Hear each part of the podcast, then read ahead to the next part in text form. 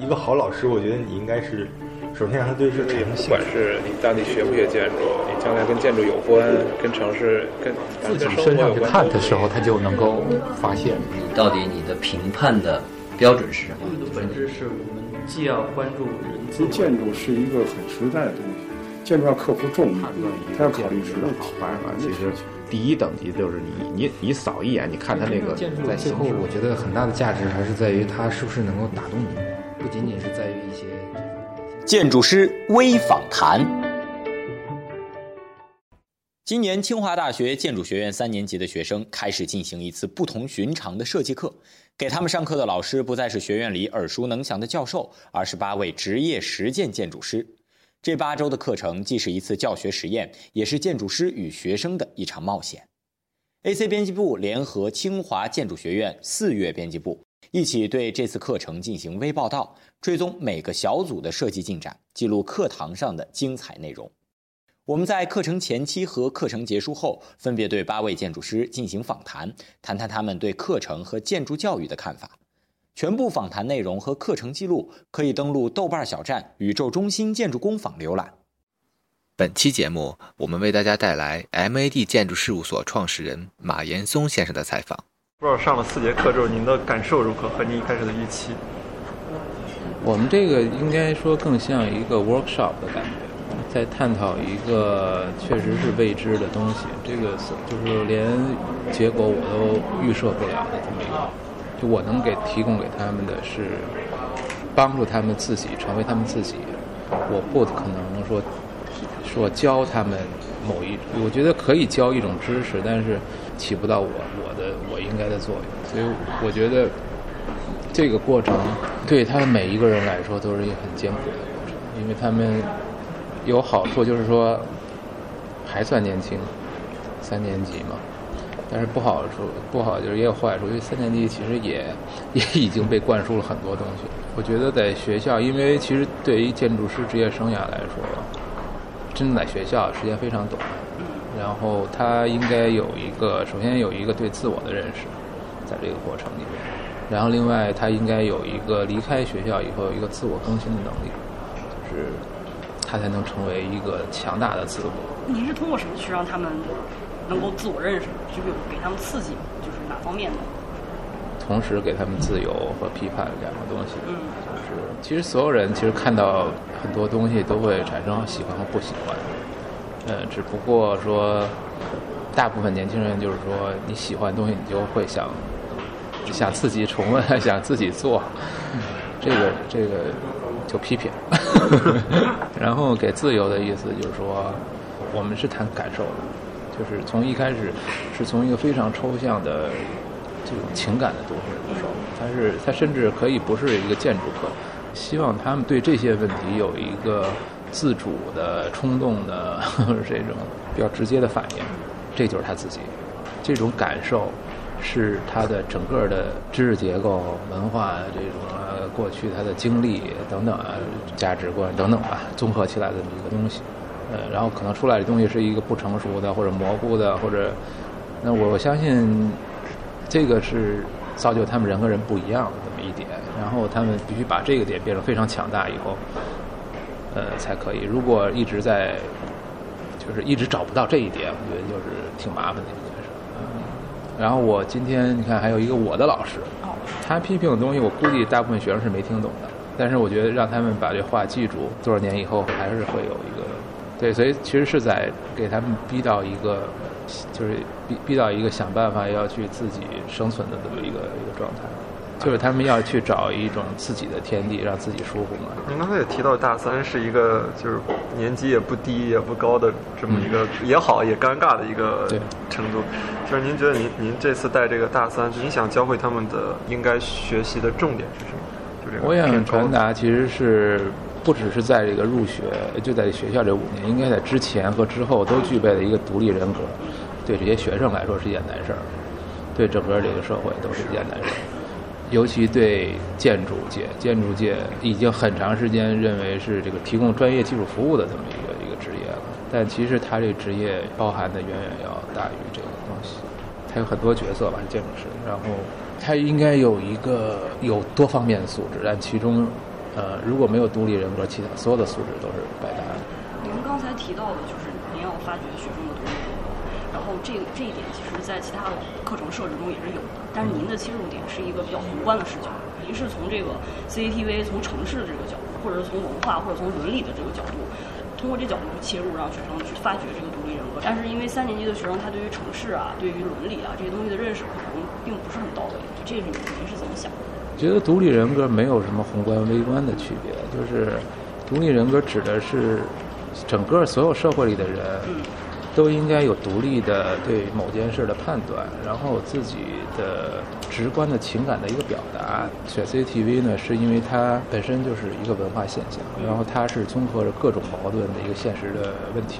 这个已经不是一个说对，他是关心到我们的生活价值观和文化。这个东西从学者方面可以可以分析的非常复杂，但是对一个人他完全有一个感受。这就是我们建筑学说的好的建筑、坏的建筑，其实没有人理你。但是 CCTV 产生这么大的影响，就是因为它是一个这个时代的一个文化的和整个整多方面的一种一种矛盾的集合体吧。其实就前几节课已经在谈这个和分析这个历史啊，我觉得已经比很多老专家透彻多了。这个方面我觉得是没什么问题，只不过说他们有没有把自己的观点说的非常的犀利。或者好像又习惯性的用用别人的话或词去去说这些事，这个就是我觉得就是应该纠正。嗯，选 CCTV 还有一个就是说，对一个建筑师来说的挑战，这个业界还是没看明白。从当初中标之后的争论，一直到建造的争论，然后一直到建造完的现在的评论，都没有涵盖真正建筑学所涵盖的这个内容。他们完全不知道是。这个建筑学的范畴已经已经改了，应该让这些学生知道建筑学的这个边界在哪儿。就换一种角度，就是说，就把 CCTV，就是说当年没盖，我们说把这个委托给一个中国建筑师设计，你认为谁能设计？所以当初争论，我认为都没触及核心问题，都不是都不是到不到点上。就是说，你要建一个什么样的城市，这个或者你要你的文化有一个什么变革？通过建筑表现出来，这个是一个最直接的问题。这个是在所有的呃历史上，就是现代建筑，然后就这些变革的时期，建筑师都正面提出来的东西。中国建筑师想要一个什么样的城市变革？这个责任是在谁身上？那既然都不提，那肯定是下一代了。我觉得这就是一个已经是一个合适的机会，可以先想。然后，但是就是因为这个挑战，在我眼里是一个非常呃残酷的挑战。就是说，逼着小孩儿 拿起 上战场的感觉，有点这个意思。您感觉您您刚才说的，就是您觉得教育其实有很大一部分意义还是面向未来的？对，因为我发现很多现在很好的建筑师啊，他们也没有经过建筑学的最早的训，对，他不是从那个基础教育开始，他是先有一个对文化或对城市的一些理解，他有一些看法，他才去想办法。呃，达到他的这个这个梦想，选择了用建筑来改变这个是是，如果他是一个音乐家，对他可能就会表现出用别的方法表现出来。但是他这个首先是一个是一个这个心智的成熟嘛，这个也需要过程和时间。就是年轻人肯定会，就毕竟也是成年人，应该是成年人，应应该完全可以。参与这样的讨论。您觉得您当时在上学的时候，大概在同样的年龄段的时候，跟现在的这个时代的年轻人吧，所谓的有什么不一样或者一样的地方？我觉得跟我当年比，他们是很了不起了，已经。他们，就因为他们信息非常的多嘛。然后，我记得我们上学那个什么三年级的时候，都在抄麦叶吧？那个，谁抄麦叶抄得好，谁就高分什么的。然后。就是这种，就根本谈不到什么更深层次的这个东西，就还在模仿和学吧。那您觉得，就是您那个时代还在追寻万业的时候，您是有一个什么样的倾向性，导致您现在其实跟您同时代的人或者同龄人其实有个很大的不同，无论是从思想上还是从认识上。首先，一个人跟一个人不一样，他不会是在一件事上不一样，他肯定是一个决定加一个决定加一个决定，然后导致了最后完全不一样。我属于那种。比较放纵自己的那种，就是比较自由，然后比较比较相信自己做的这件不靠谱的事儿是有理由的，这就是很可怕。就是 那个时候我在那个环境里，我我最大的一个渴望就是就是接触那些不同的东西。我记得我三年级的时候，好像设计一什么玩意儿，在我是特喜欢 Gary 东西，Gary 那时候没人听说过，但我觉得现在的学生。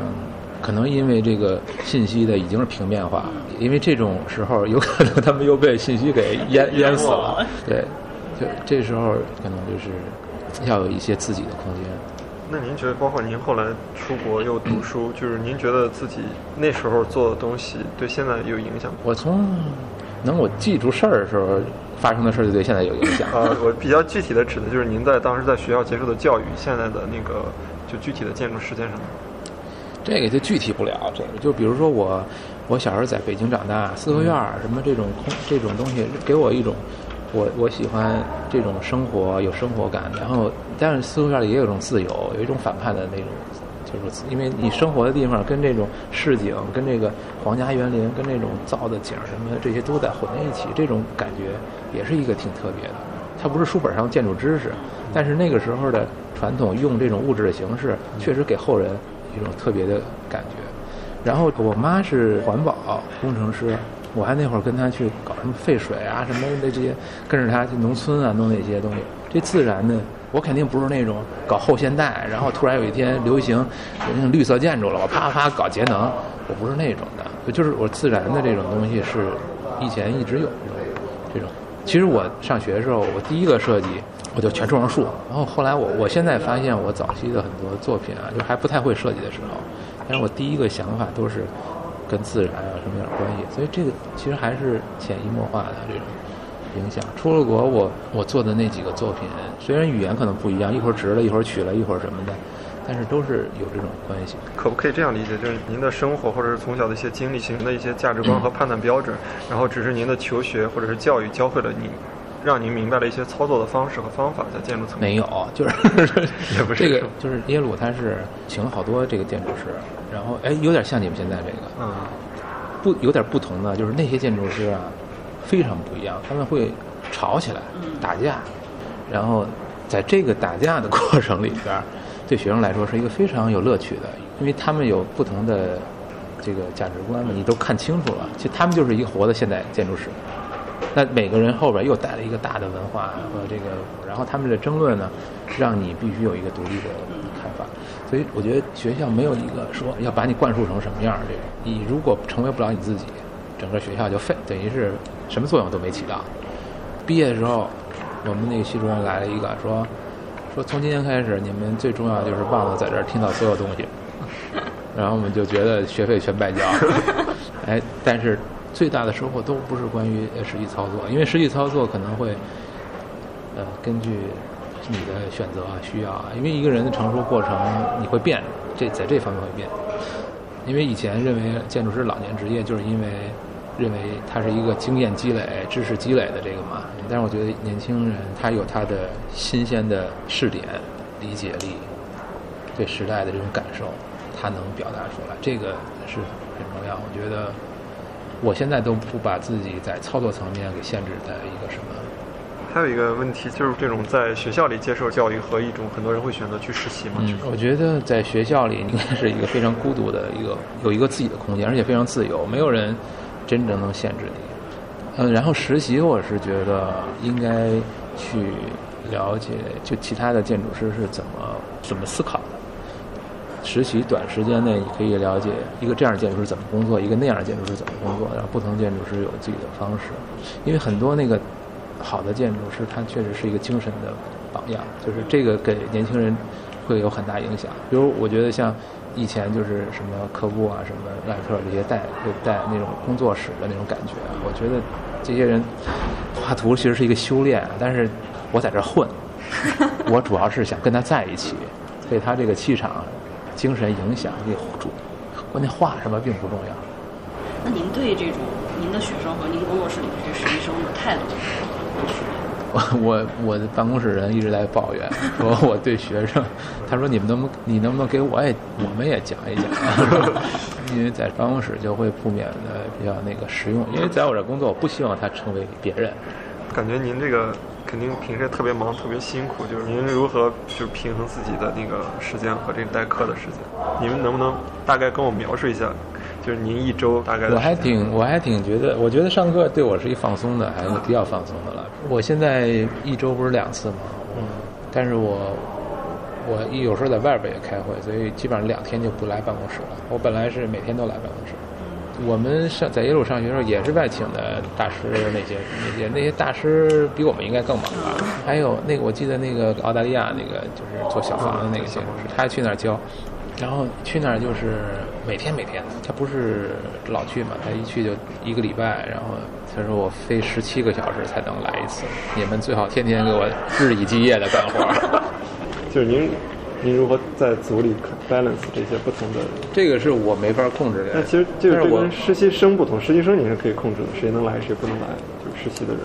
这完全不一样，就是你不是？我觉得学生也应该有选择。就是你说的这个，在国外是建筑课可以当那个大课选，然后两年以后或三年以后你可以选这个专业，或者可以，或者你不不合适就算了。